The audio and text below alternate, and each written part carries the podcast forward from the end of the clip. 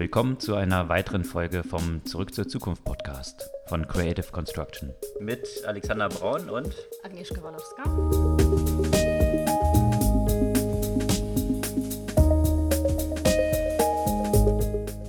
So, was gab es denn Neues letzte Woche? Also Neues, Altes.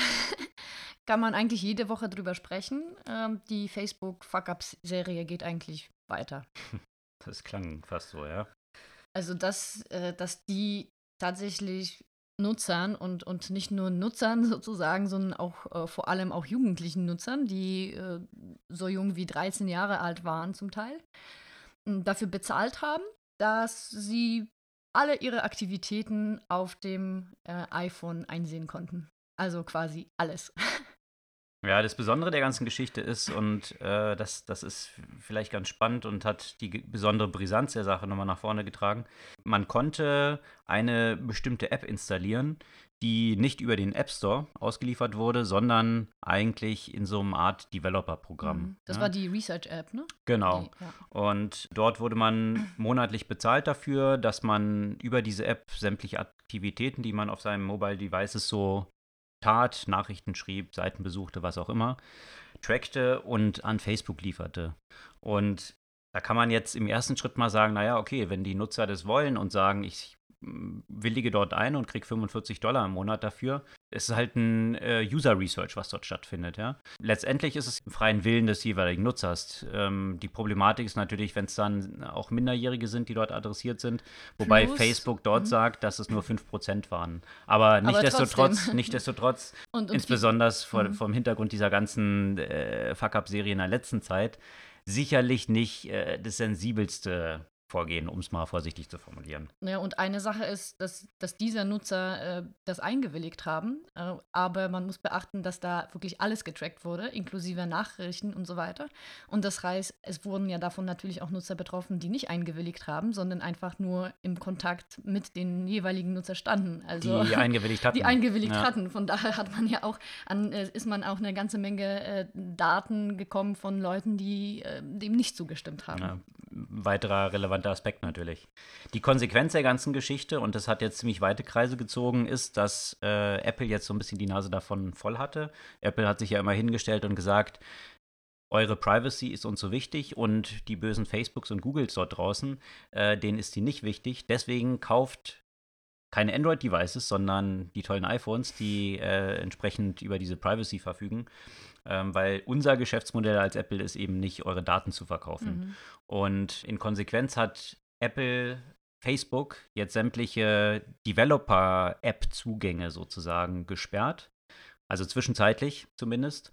Was äh, zur Konsequenz hatte, dass die ganzen internen Apps, die Facebook so nutzte, also wie die Mitarbeiter zum Beispiel ihre Busse nutzen können, äh, die Fahrgelegenheiten, die Mittagsmenüs, Navigation auf dem Facebook-Campus und so weiter. Das sind alles interne Facebook-Apps gewesen, die eben nicht über den App Store ausgeliefert werden, sondern eben über dieses Developer-Programm. Und da waren viele Facebook-Mitarbeiter nicht so positiv überrascht von, als sie plötzlich am Morgen zur Arbeit kamen und es alles nicht mehr lief. Davon abgesehen natürlich gibt es immer zig Development-Versionen, die noch nicht, also wenn, äh, wenn die Developer an, an weiteren Iterationen von Facebook arbeiten, die natürlich noch nicht über den App Store ausgeliefert sind, sondern erstmal zum Testen auf unterschiedlichsten Devices installiert sind. Das hat alles nicht mehr funktioniert. Und da hat Apple schon recht mächtig mal demonstriert, dass Devices letztendlich das Eigentum von Apple sind, mhm. über die mhm. das läuft und sie über den App Store die Spielregeln äh, mhm. definieren. Mhm. Und interessanterweise, äh, das kam dann ein paar Tage später, hat ja nicht nur Facebook die Regeln dieses Developer-Programms etwas, naja, weitreichend ausgelegt, um es mal vorsichtig zu formulieren. Äh, kam dann raus, dass Google das genauso getan hat. Und äh, dann gab es schon einzelne Artikel, die dann sagten, ja, warum behandelt Apple Facebook so und Google so und äh, Facebook ist gesperrt und Google nicht. Und ein paar Tage später wurde auch dann der Google-Developer-Zugang entsprechend äh, blockiert. Also es ist so ein bisschen, viele Artikel haben das dann als eine Kriegserklärung von Apple gegen diese anderen großen Plattform-Provider, die ja so die Wettbewerber auch für Apple sind, in ein bisschen anderen Dimensionen zum Teil, mal demonstriert, wer dort eigentlich das Sagen hat. Also ein interessantes Kräftemessen, was da gerade stattfindet. Auf jeden Fall. Und gerade für Apple gab es auch in der letzten Woche einen, äh, einen, interessanten Beitrag zu Apples Innovators Dilemma und äh, eben die, die, der Konsequenz, wo sich Apple ja auch in dieser Battle of Plattforms positionieren wird. Äh, Im Moment ist es so, dass eben ähm, Apple versucht gegenüber Google und Facebook sich als eben dieser datenschützende, sich um die Kunden kümmernde Unternehmen zu, zu präsentieren. Äh, der Punkt ist aber ja auch, dass Apple wirklich in der letzten Zeit einfach sehr wenig Neues anzubieten hatte und äh, so ein bisschen naja, man kann jetzt äh, schwer sagen, Opfer des eigenen Erfolgs, weil dem Unternehmen geht es wirklich äh, weiterhin noch sehr gut. Äh, aber letztendlich außer dieses Devices, äh, also primär iPhones, äh, kam eigentlich nicht wirklich viel, viel Spannendes äh, in der letzten Zeit. Und hier, hier schon mal, falls äh, jemand das noch nicht gelesen, die Buchempfehlung Innovators Dilemma von Clayton Christensen. Da kann man letztendlich. Klassiker. Klassiker, Klassiker, aber immer wieder relevant. Mhm. Und, äh, und hier in dem Fall kann man wirklich das Buch nehmen und äh, anstelle von das Unternehmen oder The Company, wie es dann in dem, Unter äh, in dem Buch steht, einfach Apple reinsetzen. Und dann kommt mhm. einfach eine ganz, ganz interessante Story über die aktuelle, den aktuellen Status von, von Apple äh, bei raus. Und da ist, äh, ist eben die Frage, gab es ja auch viele Analysen, in welche, welche Richtung Apple gehen könnte. Eine davon ist das ganze Thema Augmented Reality, Virtual Reality. Da gibt es ja auch einiges an Gerüchten, was Apple in der nächsten Zeit äh, bringen wird. Zumal das potenziell so ein, so ein klassischer, klassischer Bereich für Apple eigentlich sein könnte, weil Apple typischerweise immer existierende Produkte nimmt und sie dann einfach nutzerfreundlich, äh, nutzerfreundlich macht und perfektioniert. Und da gibt es ja in dem Bereich eigentlich noch einiges an Potenzial, äh, was, man, was, was man da noch tun könnte. Und äh, eben die, die 3D-Kamera, die, also es gibt jetzt schon Elemente von der 3D-Kamera äh, in dem aktuellen iPhone, die soll ja eigentlich noch deutlich besser werden mit Lasertechnologie, die sich dann ja auch eben besonders gut für, für das Thema Augmented Reality eignen soll. Und das andere Thema, was äh, bei Apple noch spannend sein kann, wo, wo einiges passiert ist in der letzten Zeit, ist das ganze Thema ähm, Healthcare. Mhm. Ja.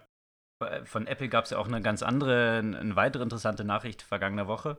Und zwar, dass sie 200 Leute aus dem Bereich der Entwicklung von Self-Driving Cars, äh, die sich da mit Artificial Intelligence äh, dem Thema selbstfahrende Autos zu entwickeln, äh, gewidmet haben, entlassen haben. Das war zunächst mal so die Schlagzeile. Wenn man sich ein bisschen genauer angeschaut hat, hat man gesehen, dass sie nicht wirklich irgendwie die Leute entlassen haben, sondern dass sie die aus dem Bereich Self-Driving Cars rausgezogen haben und in andere Bereiche von Apple zur Entwicklung von AI, künstliche Intelligenz, gesteckt haben. Mhm. Also offensichtlich hat eine klare Prioritätsverschiebung stattgefunden. Äh, das hatte, es ging aus einer internen Kommunikation von Tim Cook auch hervor, dass AI das zentrale Thema für Apple ist. Da hatten die ja auch im äh, vergangenen Jahr den Head von AI von Google abgeworben. Und der ist ziemlich schnell bis ins Management-Team jetzt aufgestiegen. Also zeigt so ein bisschen die Priorität, die Apple dem Thema künstliche Intelligenz auch beimisst. Gleichzeitig aber mit dieser Maßnahme so eine Verschiebung, also äh, selbstfahrende Fahrzeuge ein bisschen runter priorisiert. Und da ist Apple natürlich ja auch in einem ziemlich harten Kampf. Äh, allgemein wird ja Google so als der Leader, zumindest von den westlichen Companies, im Bereich künstlich, künstlicher Intelligenz gesehen. Mhm. Und wie schon erläutert, hat Google ja einen ganz anderen Ansatz, was den Zugang zu Daten angeht. Apple äh, macht ja oder schreibt sich auf die Fahne, keine Aggregation von Nutzerdaten vorzunehmen. Und äh, auf dieser Basis ist es natürlich wesentlich schwieriger, eine künstliche Intelligenz zu trainieren. Und das versucht Apple jetzt mit der Priorität, die sie erkannt haben für AI, auf andere Wege irgendwie auszubügeln. Wobei, da äh, gab es letztens auch einen spannenden Beitrag, ich kann mich jetzt an den Titel nicht erinnern, ähm, in dem äh, spekuliert wurde, dass eben die Zukunft der künstlichen Intelligenz äh, dadurch bestimmt wird, wer es schafft, mit möglichst wenig Daten gute, gute AI eben zu trainieren und dass es dann natürlich besonders wertvoll sein wird. Vielleicht möchte eigentlich Apple diesen, diesen Approach ähm, mhm. eben angehen.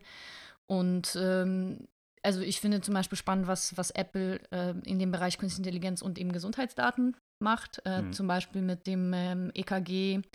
Sensor ähm, auf der Apple Watch. Das ist ja quasi die Benachrichtigungen, die, die Alerts, die äh, sind ja auch eben dadurch entstanden, dass man identifiziert hat, also die KI trainiert hat, basierend auf äh, gesundem Herzrhythmus und, äh, und eben äh, eine, äh, eine Herzrhythmusstörung.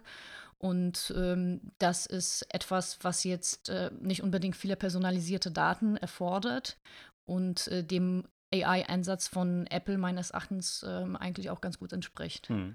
Sicherlich interessante Überlegungen, ja, wie man möglichst datensparsam Artificial Intelligence weiterentwickeln kann. Die ganze Plattform-Thematik, die, die wir jetzt ja hatten, also dieser, dieser Wettkampf von Google, Facebook, Apple und Apple hat jetzt den Schalter umgelegt und die anderen beiden mal ausgeschlossen. Also diese Macht über Plattformen ist natürlich das zentrale Thema mhm. äh, und wird es wahrscheinlich in den, in den, kommenden Jahren auch noch bleiben. Da gab es letzte Woche einen, einen spannenden Artikel zu, mal wieder von Ben Thompson von Strategy. Wir hatten ja in der vergangenen Woche davon gesprochen, Entlassungen bei BuzzFeed und verschiedenen anderen Online-News-Portalen wenn man sich das historisch anschaut, im ersten Schritt haben natürlich die äh, klassischen äh, Zeitungen darunter gelitten, äh, deren Geschäftsmodell ist zusammengebrochen, mhm. weil plötzlich sie kein Monopol mehr hatten, was die Berichterstattung anging und das ist auf der einen Seite durch das Internet, auf der anderen Seite gab es andere Transportmedien für Werbung, die wesentlich personalisierbarer waren und mit weniger Streuverlusten verbunden, sprich Facebook und Google mit entsprechenden Targeting. Also von daher ist den Zeitungen dort aus zweierlei Perspektive das Geschäftsmodell weggebrochen. Und ja, so verschiedene Player wie BuzzFeed und so weiter waren ja angetreten zu beweisen, dass es im Online-Bereich aber anders sein kann. Ähm, die sind etwas eines Besseren belehrt worden. Das war so das Ergebnis der vergangenen Woche. Ben Thompson hat jetzt in diesem Artikel, kann ich nur jedem empfehlen, unbedingt lesen, tun wir auch in die Links rein äh, hier auf unserer Podcast-Seite, hat die Konsequenzen oder die, die Gründe dafür ein bisschen analysiert. Und da hat er auch wieder auf Clayton Christensen zurückgegriffen. Und zwar hat Christensen ja noch ein weiteres Buch, also mehrere Bücher geschrieben, aber unter anderem äh, The Innovator's Solution ähm, als so ein Follow-up zum Innovator's Dilemma.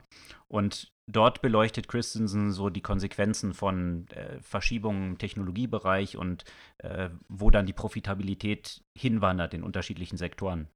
Und äh, was auf den Punkt zu kommen, äh, Ben Thompson in diesem Artikel so darstellt, ist, das ist nicht nur ein Problem äh, des Journalismus, sondern es ist ein Problem oder eine Fragestellung der Plattform und wer die Macht auf diesen Plattformen hat. Er nennt dort Beispiele, Facebook ist jetzt nur das eine. Äh, Facebook hat ja ein Programm für Zeitungen äh, gestartet, wo die Zeitungen entsprechend, die dort Inhalte liefern, an den Werbeeinnahmen beteiligt sein sollten. Das war aber immer bei Facebook so einer zweiten Reihe eigentlich. Die Profitabilität des Newsfeeds und die Optimierung der Anzeigen dort drin war eigentlich die erste, die erste Stelle und das profitabelste für Facebook. Deswegen sind die Zeitungen immer so ein bisschen hinten runtergefallen und hatten keine Priorität für Facebook. Ähm, sie hatten aber gar keine andere Möglichkeit, auch auf dieser Plattform verfügbar zu sein, auch wenn sie dann nur noch irgendwelche Centbeträge bekamen. Und das Gleiche, ähm, das stellt Ben Thompson dar, ist aber in allen Plattformen der Fall. Wenn ich mir solche Entwicklungen bei Google anschaue, Google lebt natürlich nur davon, dass alle Seiten, die als Resultate erscheinen, dort in Google irgendwie drin sind.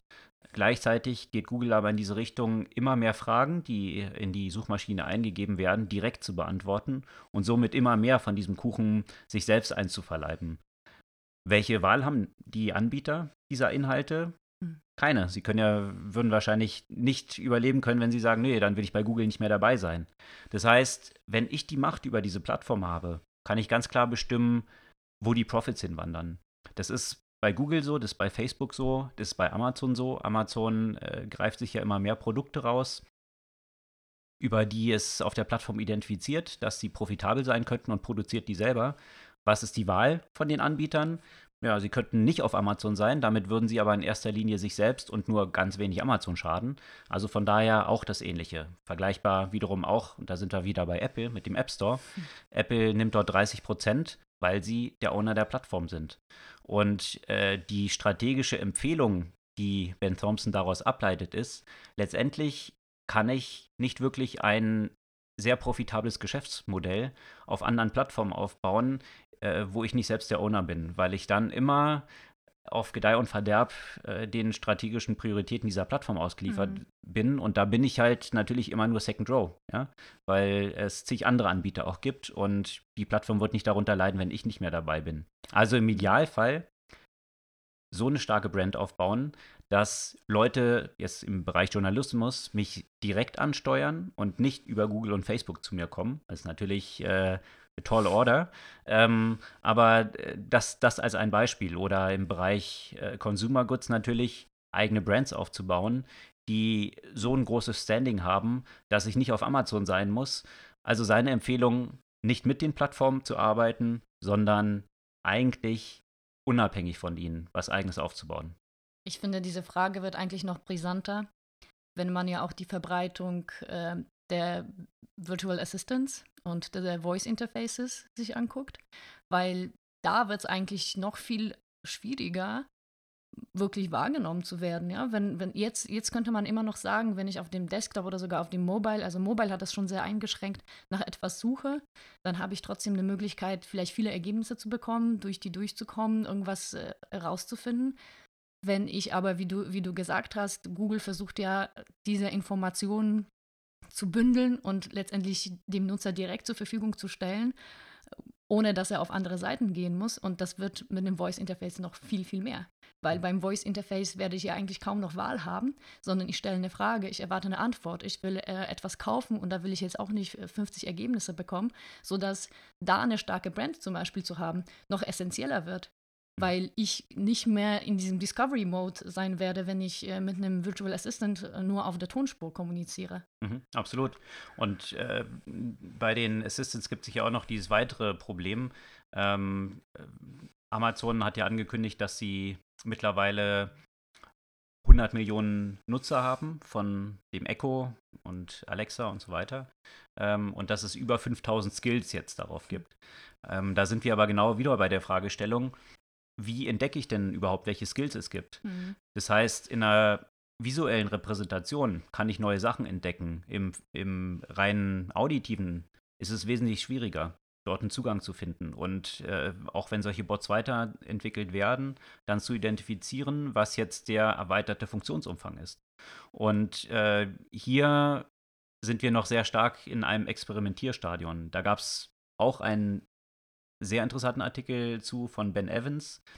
Der ist ja Partner bei Andreessen Horwitz und hat so ein bisschen beleuchtet, was eigentlich der Erfolg von Alexa ist oder ob Alexa erfolgreich ist. Da gibt es natürlich auch das Beispiel, äh, wo, wo wir wieder bei Apple sind. Apple war ja mit Siri als erster dort auf dem Markt, ist dort aber ziemlich ins Hintertreffen geraten, äh, ins Hintertreffen geraten. Deswegen jetzt auch nochmal natürlich der Fokus, alle AI-Aktivitäten dort nochmal zu konzentrieren, um, um äh, Siri entsprechend besser zu machen. Google und Amazon haben Apple da aber den Rang abgelaufen. Und die Fragestellung von Ben Evans war dann so ein bisschen, was sind eigentlich die strategischen Ziele dieser mhm. unterschiedlichen Player? Weil das strategische Ziel von Google ist Reach, ja, Advertising und äh, das ist ganz klar. Äh, bei Apple ist ähm, Verkauf von eigenen Devices. Das heißt, wenn ich irgendwie Siri nutze und in diesem Ökosystem bin, dann hilft es mir im Zweifel auch noch mehr iPhones zu verkaufen, weil ich in diesem Ökosystem drin bleibe. Was aber ist eigentlich Amazons strategische Zielstellung mit Alexa? Und äh, da war die Argumentation, letztendlich ist Amazon jemand, der Sachen verkauft mhm. und Amazon ist noch sehr stark am Experimentieren. Jetzt haben sie eine, eine Userbase und halt den Endpunkt zum Konsumenten das, was wir eingangs diskutiert hatten mit Apple und den App Store, dass Apple einfach mal jetzt sagen kann, okay, Facebook und Google, ihr seid da nicht mal dabei. Also diesen Endpunkt, Endpunkt zum Kunden zu besetzen und sich dann zu überlegen, was sind eigentlich die ganzen Geschäftsmodelle, die ich darauf aufbauen kann. Mhm. Bei Google und Apple liegen die natürlich, was die Virtual oder die Voice Assistants angeht, etwas klarer auf der Hand. Aber bei Amazon bieten sich natürlich auch eine Menge Ansatzpunkte, wie äh, zum Beispiel äh, das, das, Einkaufen von Produkten dort drüber direkt äh, oder dass eben meine Maschine, wenn man jetzt Richtung Smart Home denkt, Waschmaschine automatisch Nachbestellungen ähm, oder mein Kühlschrank Nachbestellungen bei Amazon äh, tätigen kann oder dem äh, DHL-Boten automatisch die Tür öffnen kann und so weiter. Also den Access im Bereich von Verkauf noch ganz anders, äh, ganz anders zu ermöglichen. Und dadurch eigentlich auch exklusiv zu werden in, in dem Punkt, weil ich werde jetzt nicht mehrere Assistants zu Hause haben mit hoher Wahrscheinlichkeit und somit wäre Amazon eigentlich noch an noch viel zentralerer Stelle als Lieferant von allem ja. ähm, und noch dazu noch automatisiert, weil ich nicht mehr tatsächlich viel machen muss, sondern wenn da wirklich diese Integration mit, äh, mit Smart Home existiert, dann ist es quasi Default. Genau. Dann kann Amazon über Alexa bestimmen, wo die Einkäufe durchfließen. Genau. Und egal welcher Anbieter ich jetzt bin,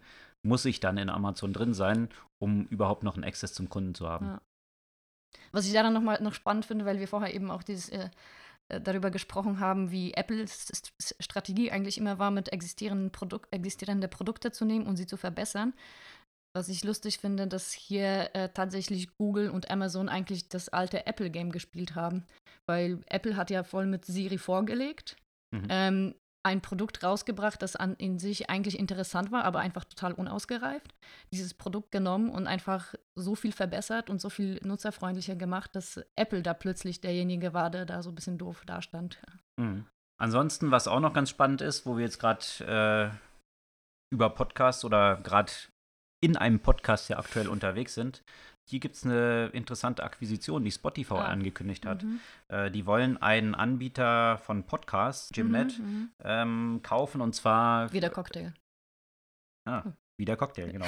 ähm, über 200 Millionen wollen die dafür zahlen, was bisher in diesem ganzen Space natürlich äh, eine Größe ist, von der man noch nie gehört hat. Wenn man sich anschaut, wie viel Advertising über Podcasts im letzten Jahr verkauft wurde, dann bewegt sich das im Bereich von 300 Millionen. Mhm. Also noch recht überschaubar, die Monetarisierung von Podcasts.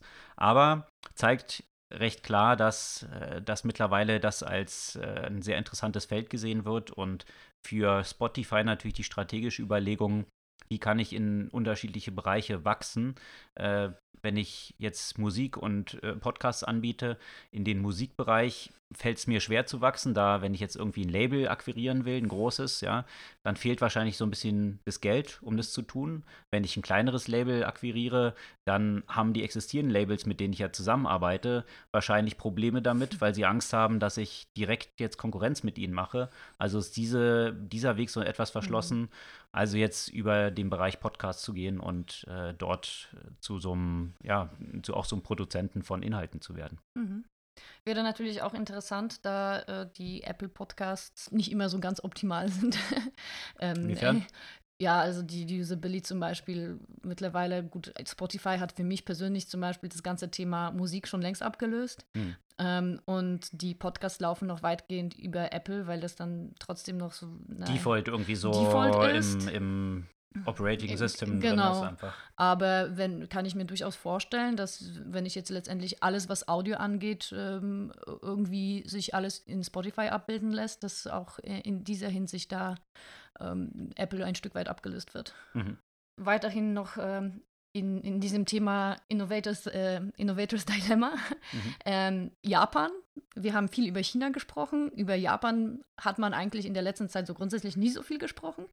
Die sagen ja selbst, dass, dass die letzte Dekade quasi so eine verlorene Dekade war, mhm. dass äh, wirtschaftlich einfach nicht viel Spannendes passiert ist, äh, technologisch.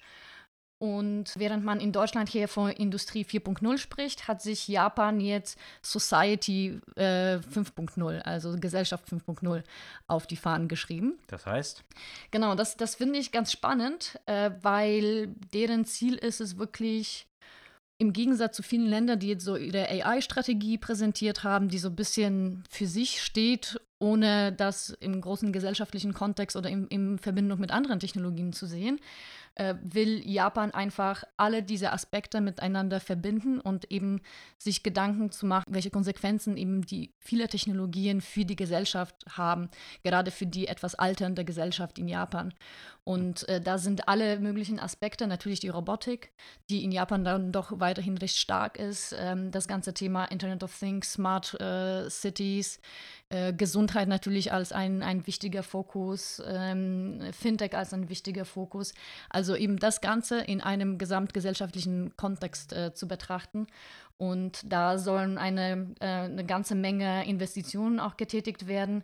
In Robotik alleine 87 Milli Milliarden an Investitionen äh, getätigt werden. In IoT 6 Milliarden. Also ich muss man schauen, in welche Richtung sich das entwickelt. Aber ich finde es grundsätzlich richtig, das in dem gesellschaftlichen Kontext zu sehen und sich zu fragen, was bedeutet das auf das gesamte System und nicht nur für die Technologie alleine. Mhm. Und das ist das, was mir an vielen AI-Strategien zum Beispiel ähm, sonst gefehlt hat. Und mal so eine Kuriosität vielleicht. Es wurde mit Lasertechnologie und mit Hilfe eines fotoakustischen Effekts geschafft, Nachrichten direkt an Personen zu senden, ohne dass es irgendein Device dafür nötig ist. Das heißt, du kannst eine Person ansteuern von einer bestimmten Entfernung und du kannst ihm mit dem Laser quasi direkt ins Ohr eine Nachricht spielen. Okay, also eine Audionachricht. Eine Audionachricht, genau. Und, ähm, und das kann keiner sonst dann, hören. Die muss direkt dann übermittelt werden oder auf dem geraden Wege oder wie kann ich die Person erreichen? Wände, um Ecken, Personen dazwischen. Das steht ja leider Laser, noch nicht so viel dafür. Laser ist wahrscheinlich ja nur ein direkter Touchpoint dann sozusagen, ne? Genau. Also die haben das ähm, äh, eine Nachricht an die Person ähm, geschickt, die zweieinhalb Meter in einer zweieinhalb Meter Entfernung stand. Okay. Also Und, direkt aber, nehme ich an, aber zumindest genau, das Besondere ist, dass die anderen Leute das nicht hören. Genau. Aber okay. Mhm. Und da sind natürlich die Fragen, welche Konsequenzen das zum Beispiel haben kann für viele Anwendungen. Natürlich äh, Grundsätzlich kann man sich vorstellen, zum Beispiel im militärischen Bereich. Aber was man sich natürlich vorstellen kann, was als erstes mir in den Sinn kommt, ist so Targeted Advertising. Ja, klar. Das sind ja mal die ersten Sachen natürlich, ja. ja. Also, womit kann man Geld verdienen? Das heißt, wenn ich im Bus sitze und irgendwo hinfahre, ähm, da sind die Leute ähm, ja direkt ansteuerbar. Genau. sind ja keine, keine Barrieren dazwischen. Mhm. Und wenn jeder sein Personalized Advertising dann hört, äh, ohne dass sich das überlagert mit den Geräuschen von den anderen. Genau. Und ohne dafür, dass ich irgendwie extra Device dafür brauche, dass ich das mhm. empfangen kann. Das finde ich auch wirklich spannend. Deswegen klingt das für mich so fast so ein bisschen nach Science Fiction.